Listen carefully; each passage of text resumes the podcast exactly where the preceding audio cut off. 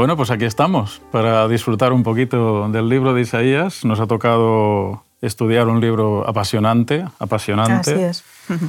Y bueno, para las personas que nos estén viendo, algunas nos conocen, otras no. Para otros seremos perfectos desconocidos, pues diremos que tenemos un lazo familiar. Eh, mi cuñado Daniel y mi esposa Damaris y yo soy Carlos. Y vamos a disfrutar un poquito eh, dentro del, del, contexto en el que nos han ubicado y, y, dejar que sea el Señor el que hable por encima de nuestras opiniones personales, ¿no? Bueno, afortunadamente nos conocemos hace muchos años. Yo creo que llevamos toda nuestra vida juntos. Empezamos muy jóvenes. Yo hago un momento que no sabía si salía con él o contigo. Es aquella época Yo quería salir contigo y no me dejabas, te ibas con ella. Sí, sí. sí, porque nos llevamos dos años solamente, ¿no? Dos años sí, y medio. Sí, sí, y era como salir con los dos. Qué buenos recuerdos. Pero eso también nos une mucho a la hora de hablar del Señor, porque en familia hemos hablado mucho y hemos resuelto el mundo de varias maneras distintas y esto también nos ayudará. Isaías, profeta mayor. Eh, porque tuvo un periodo muy conflictivo que ministrar, porque es uno de los autores que más escribió, porque es el que nos ha revelado una información mesiánica absolutamente increíble y, y, porque sus inicios, eh, pues desvelados, que vamos a comentar también, son las de una persona humilde que no esperaba ser llamada por Dios. A mí me gusta mucho el llamado de Isaías o Jeremías, ¿no? Cuando el Señor llama a tu puerta y dice, oye, que cuento contigo, y tú dices, ¿cómo? Pero... ¿no? Es, es, una responsabilidad, y más en una época así. Pero no sé si es tan distinta a la nuestra. A, a, a, Isaías le tocó reprimir los pecados. En fin, cumplió todos los requisitos de un profeta. Anunció cosas, dio mensajes al, al, pueblo de parte de Dios, reprendió por los pecados. En fin, hay un montón de. Fue un influencer. Isaías fue un influencer, ¿no? Total. Porque, bueno, a, a, través de tres reyes que pues, vienen mencionados en la, en la escuela sabática, pues él estuvo ahí haciendo su ministerio. Y, bueno, tuvo un peso, le, le, consideraban bien, aunque en un momento lo consideraron traidor también, ¿no? -huh. Cuando aconsejaba bien para que no para que no se buscasen más problemas. A mí lo que más me gusta es que fue un influencer elegido. Sí. Esa es la seguridad ¿no? que nos da esta historia, precisamente. Uh -huh. ¿Y cómo empieza el ministerio de Isaías? Vamos a ver, porque nos introducimos con la primera lección, crisis de identidad, que no suena muy viejo esto, ¿no? Crisis de identidad, ¿a ti te suena de algo de ahora? Crisis de identidad.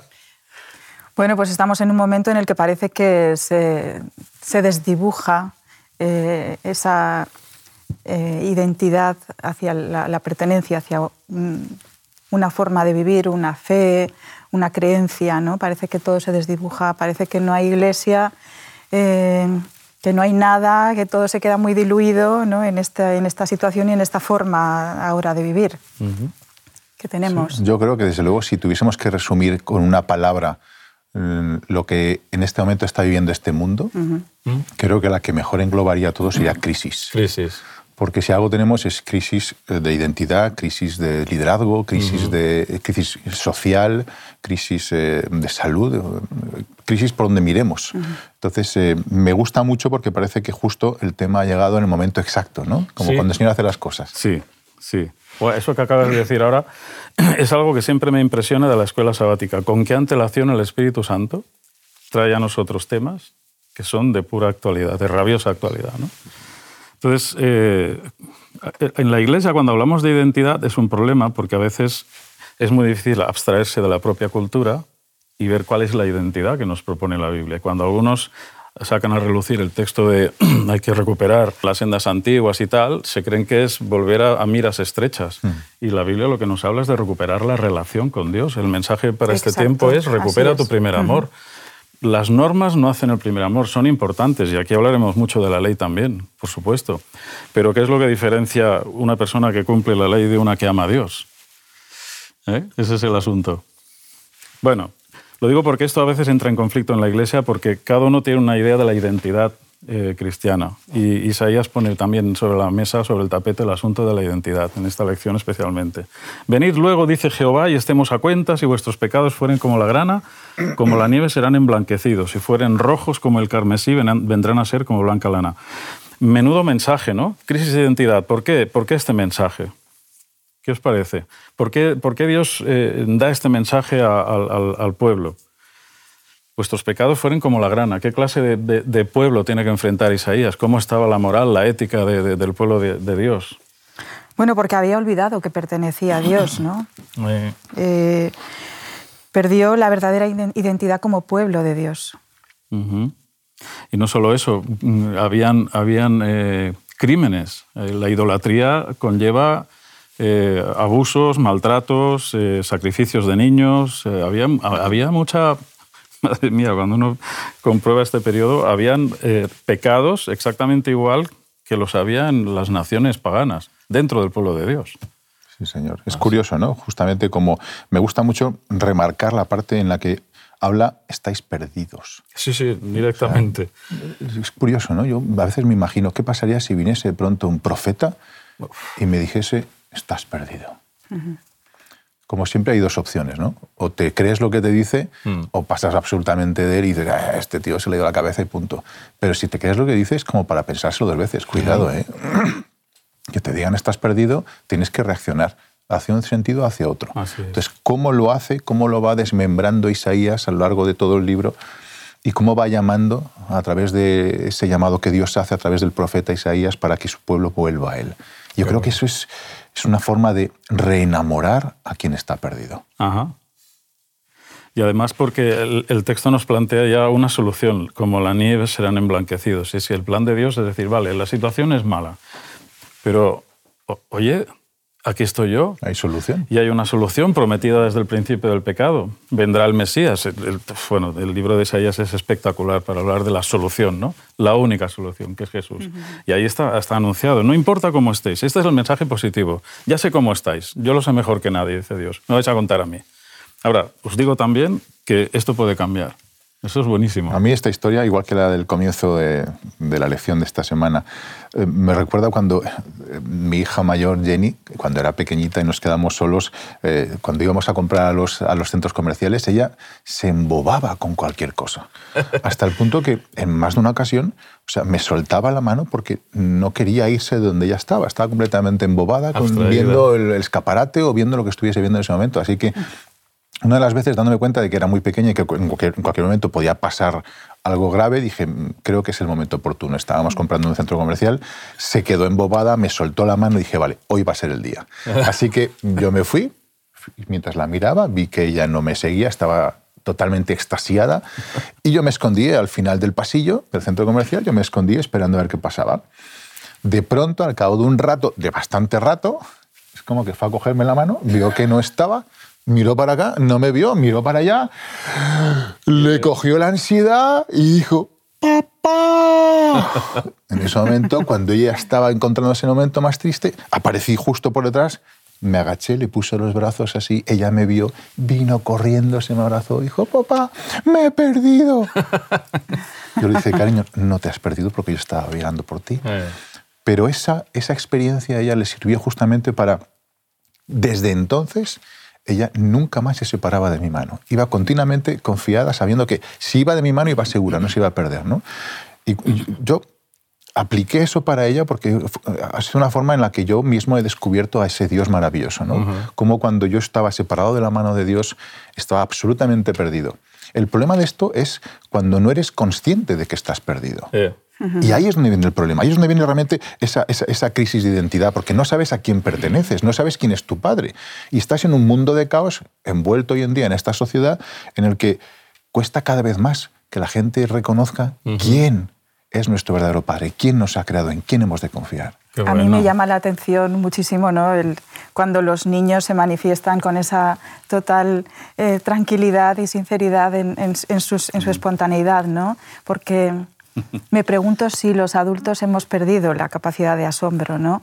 Y no solamente adultos de edad, sino los que pensamos que somos adultos eh, espirituales y estamos ya como de vuelta de todo, ¿no? Hemos perdido esa ingenuidad, esa inocencia, ¿no? Sí.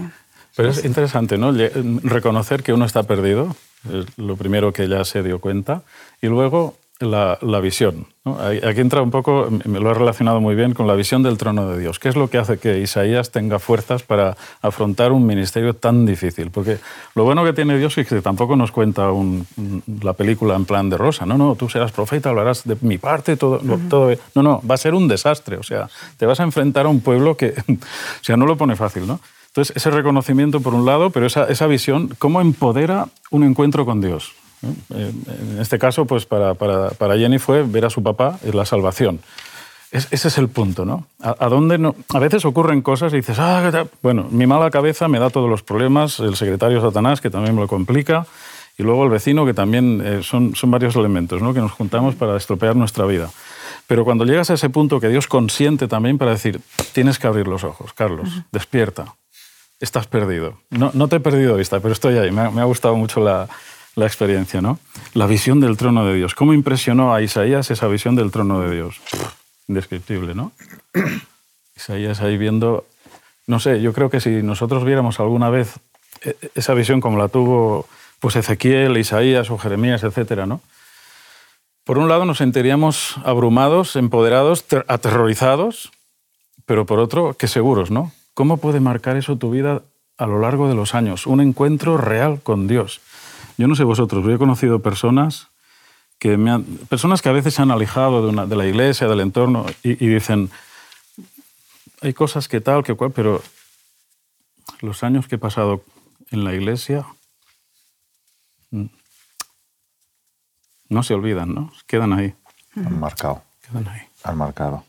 A mí me encanta muchísimo el cómo Dios intenta atraer a sus hijos otra vez de vuelta a casa. Estás perdido, hijo mm. mío, pero yo te perdono. En mí no tienes nada, no hay pasado. en mí tienes un presente y un futuro mm. glorioso. Solo tienes que acercarte hasta mi presencia. ¿no? Y es un poquito lo que trata la lección. Cuando habla del argumento del perdón, cómo atraernos Dios hasta Él.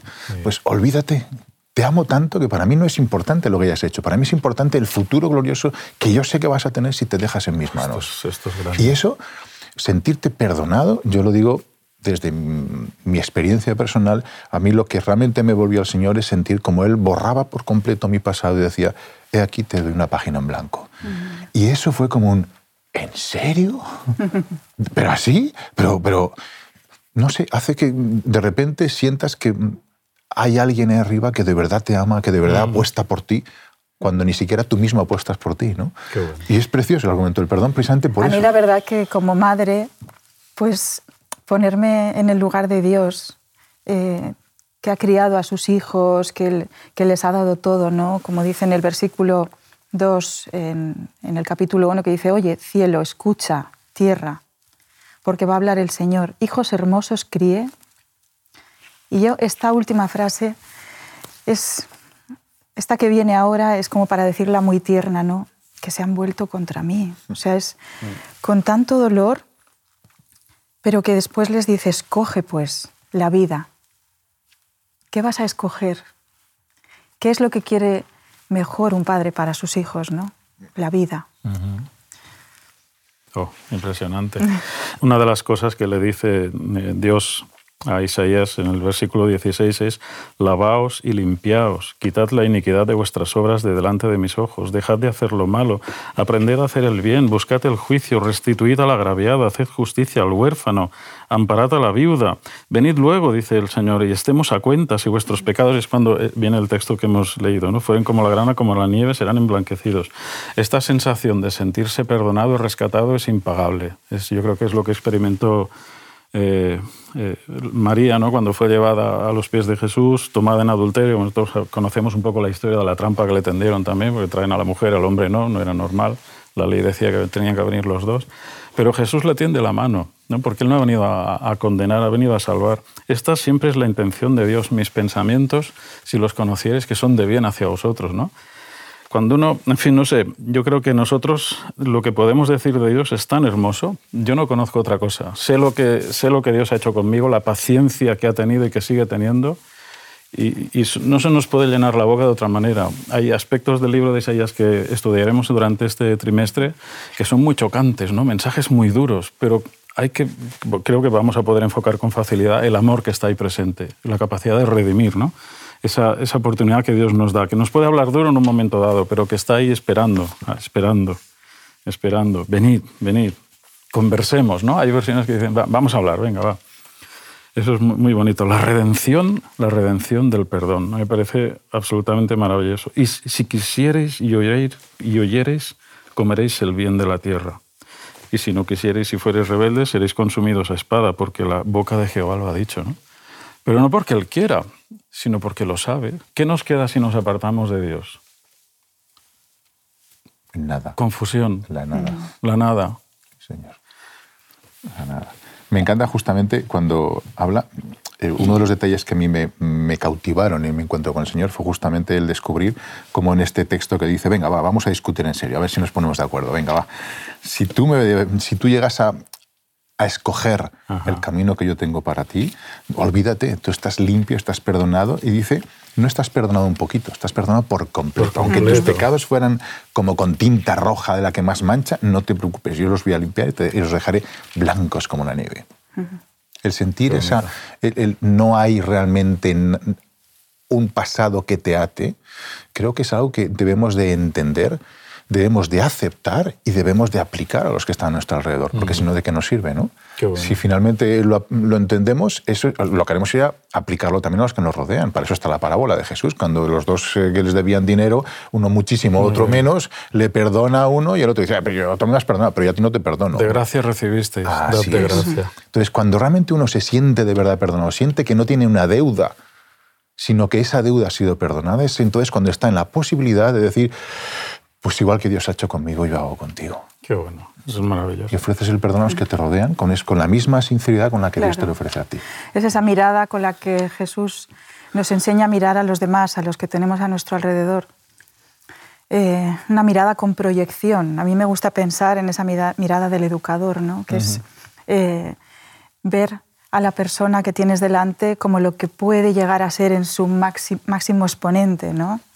Y no como lo que, lo que está delante de ti, que es alguien en proceso, alguien que está eh, en un camino hacia, hacia algún lugar, hacia algún lugar de, de- máxima perfección como seres humanos. ¿no? Qué bonita es esta mirada, no es la mirada de... Claro, siempre hablamos de, de Dios como Padre, ¿no? no vamos a entrar aquí en filosofías raras, pero en Dios se junta todo. Eh, Padre, bueno, porque es la figura que... Pero es madre, es padre, es todo. Esa mirada con que Dios nos mira, ¿no? ¿Cómo miramos nosotros a nuestros hijos? Y daríamos la vida por ellos. Es. Este texto de Isaías 44, 22 viene un poco a, a poner eh, un broche. Yo deshice como una nube tus rebeliones y como niebla tus pecados. Vuélvete a mí porque yo te redimí. Está hablando ya en pasado. Es que lo que yo he hecho ya está hecho. Lo más difícil ya está. Vuelve a mí, ¿no? Es una invitación tan bonita. Qué bonito. Deshacer cosas tan gruesas que a veces no nos perdonamos ni nosotros mismos, ¿no? Y creo que el, el perdón más difícil es el que uno se aplica a sí mismo. Bueno, ya hemos pasado esto, Dios me ha... No, que es que ya está, ¿no? Yo deshice como una nube tus rebeliones. El, texto, Isaías 1, 19 en adelante, nos habla de elecciones, de decisiones. Creo que es un, un asunto que nosotros, cuando hemos hecho el repaso, juntos hemos destacado, ¿no? La capacidad de elegir, la libertad que tenemos, eh, que está siempre presente en la invitación. Si quieres, ven, ven y hablemos, ¿no? Me, hace gracia porque ¿qué tengo yo que hablar con Dios si, no tengo nada que decirle? ¿Qué, qué, qué voy a hacer? ¿Excusarme? Y Dios me dice, no, ven, ven y hablemos. Si no estás convencido de algo, yo te dedico el rato, yo te convenzo, te doy la argumentación. Me parece que desciende a un nivel tan maravilloso que, que ni me lo merecería, ¿no? Por otro lado, pero Dios viene y dice, va, venga, va, ven, ven, que te voy a explicar la, la película cómo es, a ver si abres los ojos. El libre albedrío, ¿no? Sí, el libre albedrío, El, que es- el que Dios te deja libre. Entonces, y a veces eso nos cuesta entender. Y vemos a Dios como un tirano, pero cuando lo que Él hace solamente son sus consejos. Mira, yo te aconsejo esto, pero tú eres libre. Lo que tú Claro. escojas, ahora eso sí, de lo que tú escojas dependerá luego el resultado. Aún así, si después decides volver, yo seguiré siempre con los brazos abiertos. Ahí está. Entonces me encanta eso, te sigo dejando libre porque te amo. Y por encima de mi amor, o porque mi amor es tan grande, podríamos entenderlo de cualquiera de las maneras, está la libertad de Dios. Esa libertad que nos deja y que hemos mal utilizado. Y aún así, Él sigue diciendo, no pasa nada, yo te sigo perdonando, te sigo en mis brazos, ven a mí, te voy a limpiar. Y es, es- es lo que de alguna manera te enamora, hasta el punto de decir, si es que deseo vivir contigo, si es que quiero pasar todo el tiempo contigo, si es que levantarse por la mañana es un gozo para pasar un tiempo estudiando la Biblia, porque quiero saber qué tienes para mí hoy, Señor. Entonces, es, ese enamoramiento el, que, el que tenemos que vivir, si no, de la otra forma se convierte en una simple teoría que no salva, porque la teoría no salva.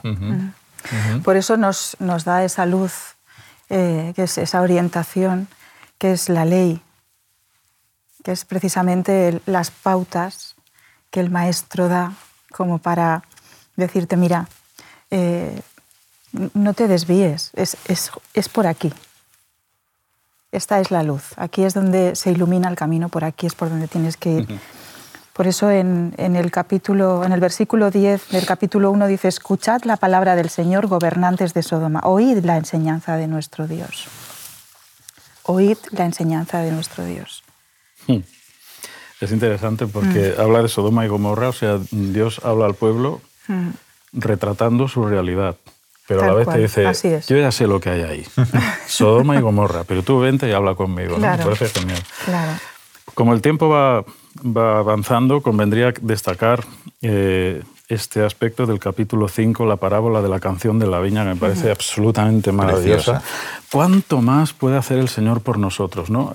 Creo que no hay una imagen más, más cercana del, hortelano, del, de la persona que sabe trabajar en el campo, sabe el cuidado que necesitan las plantas, los, los, los... Eso es una labor tan abnegada, tan sacrificada. En el capítulo 5 tenemos pues, expuesto todo lo que... ¿Qué, ¿Qué más se podía hacer a mi viña que yo no haya hecho en ella? Así que el Señor nos dice, escucha, pero si llegas a tomar una mala decisión, luego no me, eches en cara. yo ya no puedo hacer más. Claro, por alguna razón Dios se toma tiempo con cada uno de nosotros y hasta que no terminamos nuestra vida no se cierra el capítulo. Y Dios tiene más en cuenta nuestra trayectoria, ¿no? que a veces caídas puntuales, hacia dónde vamos. ¿no?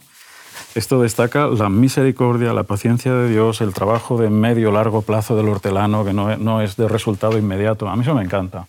Porque a veces quisiéramos que la religión fuera, ¡hala, ya está, ¿no? Todo arreglado. No, no, uh, son procesos, son dolorosos también los procesos. sí. Y son procesos largos, además. Largos. Toda una vida. Toda una vida. Exacto. Y yo digo que esta vida se queda corta, ¿eh? Ah, sí. Porque no estábamos, no estábamos creados para vivir eh, pues, tan poco tiempo. En tan poco tiempo, ¿no? La esperanza de vida media ahora mismo que está en 85, 80, 85 años, ¿no?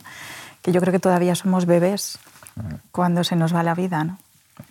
Es que esta parábola es que es tan bonita. Es un poco trayéndola a nuestra actualidad, ¿no? Es, mira, hijo, yo te he creado. Mm. No solamente te he creado, sino que además te he mimado, te he dotado de todos los elementos necesarios para que disfrutes. Pero si metes la pata, si te tuerces, porque el enemigo también está aquí, no te preocupes, porque incluso mi hijo vino a la tierra justamente a morir por ti para darte la oportunidad de volver de nuevo a casa y volver de nuevo conmigo. No te preocupes porque yo te perdono, no te preocupes. O sea, es el, el, confía en mí, estate a mi lado, voy a hacer todo lo necesario para que realmente volvamos a abrazarnos pronto en casa. Y si aún así tú decides no venir, ¿qué más puedo hacer yo? Exacto. Es un poco lo que está diciendo esta parábola de Isaías 5. Y, y, a tenor de esto nos viene muy bien esa pregunta que recoge la escuela sabática. Cuando Dios me demuestra todo lo que ha hecho por mí, cuando Dios me ofrece el perdón y la restauración, puede producirse la conversión. Que a veces está este concepto, esa pregunta, ¿no? ¿Qué es primero, la conversión y luego el perdón? No, no, Dios te ofrece el perdón. Es que Dios ya ha muerto en la cruz y tú ni siquiera te habías planteado aceptarlo ni considerar su camino, ¿no? Dios ya lo ha hecho todo y viene con todo el regalo, ¿no? Como Adán en la creación. me parece una parábola muy bonita de la, de la justificación por la fe. El hombre ante Dios no ha hecho nada, Dios se lo da todo, ¿no? Se lo entrega todo un mundo precioso, una página en blanco, nos, da una nueva oportunidad. Entonces, llegamos a amar a Dios por lo que ha hecho por nosotros. Esto es una idea que se destaca en la lección eh, de manera muy, muy fuerte, ¿no? Tiene mucha vuelta, porque hay personas que están pues, pretendiendo ser buenas antes de ir a Dios, y Elena White incluso dice muchas veces, no, no, tú ves a Dios como estás, vamos a ver, ¿qué estás pretendiendo? ¿Ser buena antes de ir a Dios? Es que, es que Dios te acepta como estás, no como eres, ¿no? Como estás, ¿vale? Y a partir de ahí trabajamos. Ven, ven y hablamos, ¿no? Dios sabe que eso va poco a poco. Claro, Él invita a que sea un estilo de vida, que tengamos un propósito, que no sea un vivir por vivir según va llegando, sino que, que Él nos acompaña y que está con nosotros todo el tiempo y que, y que nosotros nos acostumbremos a contar con Él en todo.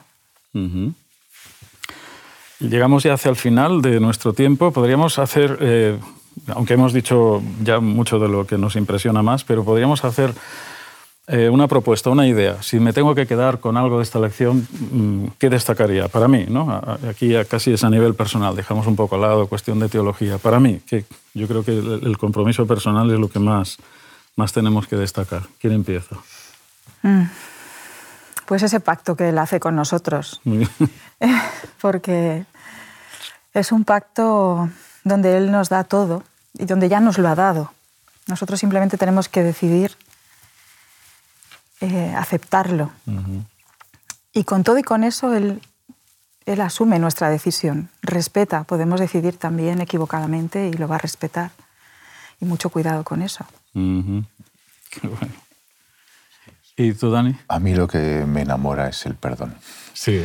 Yo es que me siento tan pegador que a mí lo que me enamoró realmente de Dios es, ¿en serio? ¿Es, capaz de perdonar? ¿De verdad? Pero si soy el más pingo de los pingos, ¿en serio? O sea, es, como, o sea, para mí no tenía cabida, ¿no? entonces, ser capaz de entender ese perdón. Perdón, perdón, esto de pingo es muy de nuestra madre, ¿no? Sí, bueno. Sí, aquí ha salido el tema familiar y tal, pero muy, muy, muy, Pero es cierto, es decir, yo, yo, me reconozco siempre, eh, creo que soy muy pingo, entonces al señor Lo digo porque se va a reír ella eh, cuando lo vea. Sí, el pingo, mismo, en mi tierra es el poco vergoña, ¿no? el poco vergoña. Pues es una forma de decirlo, ¿no? Es lo que tiene, ¿eh? comentar en familia. Entender ese perdón para mí fue, fue lo que cambió, fue un antes y un después. Sentirme, no solamente entenderlo, sino sentir el perdón, sentir la paz de Dios. ¿no? Y esa paz que te da el saber que estás realmente perdonado, solamente como, como pequeño eh, resumen, alguna vez me han preguntado, ¿cómo, ¿cómo llegaste a sentir esa paz del perdón? Yo simplemente dije, mira, me sentía tan, tan, tan, tan sucio que cuando descubrí estos textos en la Biblia, que para mí fueron un gran descubrimiento porque entendí que me, que me estaban hablando a mí como, como gran pecador, dije, Señor, hay tantas cosas en mi vida pasada que he hecho mal que te pido por favor que me las recuerdes una a una para poderte pedir perdón una a una por todas y cada una de ellas. Y durante los siguientes meses, durante mucho tiempo, bueno, recuerdo casi dos años, mm, pasaban situaciones en mi vida y de repente me venían cosas que había hecho. ¡Ay, es cierto, Señor! Perdóname, por favor. Se lo pedía de corazón hasta que de pronto un día, pasa mucho tiempo, sentí que ahora todo mi pasado había sido borrado por la sangre de Jesús y me sentí en paz y dije, qué grande eres, Señor, cuánto te amo. Qué bueno. A tenor de lo que dices, personalmente yo destacaría para mí, porque es parte de mi predicación, no sé hablar de otra cosa, ¿no? La misericordia, la paciencia, la capacidad de Dios para ir lo más lejos posible hasta el infinito con tal de encontrarme, ¿no? Esa que va muy, muy ligado con lo que estás diciendo. Es, te hace sentir tan pequeño, tan inmerecedor de tanto amor y tanta, tanto mimo y tanto cuidado, que realmente es lo que, lo que en Isaías está ahí, ¿no? porque se, va anunciando poco a poco, como un canto, ¿no? dirá otra lección que viene más adelante, como una sinfonía, se van añadiendo datos, pero llegamos ahí hasta Jesús. Vamos a proyectar para la semana que viene algunas preguntas sobre el tema del liderazgo, hablamos de decisiones, pero no hay crisis de identidad sin crisis de liderazgo, sería una pregunta que podemos plantear para la semana que viene. ¿Cuál será primero? ¿La crisis de liderazgo la crisis de identidad personal van de la mano. Esto puede ser eh, muy interesante no solo a nivel de iglesia, a nivel social, ¿no? ¿Qué estamos viviendo? Pues, eh, ¿Dónde está el mal? ¿En, el pueblo? ¿En los dirigentes? ¿O es que vamos todos a una? Ese, ese peso, porque en las historias de los reyes de, Isaías eh, es que no encontramos una buena y cuando hay una buena luego se estropea. Es, es un desastre absoluto, ¿no? ¿Y cómo interviene Dios cuando pasa eso? ¿Cómo interviene? ¿Qué hace? Hemos ido anunciando. Hay una pregunta que me llama también la atención. ¿Cómo reconocer cuando nuestra experiencia religiosa está cayendo en el formalismo? muy bien. Porque si está cayendo en el formalismo, estamos perdiendo parte de nuestra identidad y entramos en esa crisis de identidad personal, espiritual, que nos, hace perder de vista dónde está el objetivo y a partir de ahí cae en el resto. Eso nos obliga a estar en, alerta, ¿no? a no dormirnos. Eso es. A estar en una permanente eh, apertura ¿no? de, de miras. Pues dejamos ese intríngulis para la lección siguiente y con ese, eh, con ese misterio, con esos planteamientos, nos despedimos de nuestros oyentes hasta la próxima lección. Muy bien. Oye, me lo he pasado muy bien con vosotros. Igualmente, igualmente. un placer. Ha sido genial. Te invitamos a tener una experiencia más allá del sábado, convirtiendo tu unidad de acción en una iglesia hogar en donde la Biblia, la oración intercesora, la fraternidad y la testificación sean vuestro estilo de vida. Así experimentaremos un poder renovador en la iglesia y en el cumplimiento de la misión. Que Dios te bendiga.